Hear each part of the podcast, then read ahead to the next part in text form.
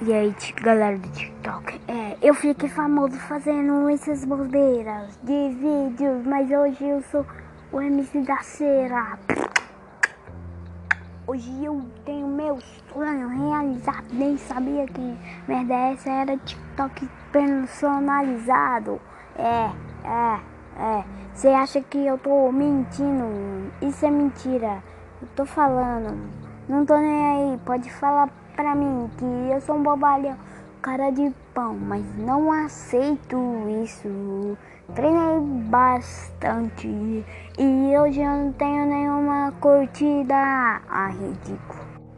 MC Carlos. Tchau, galera. Gostei muito de fazer essa música.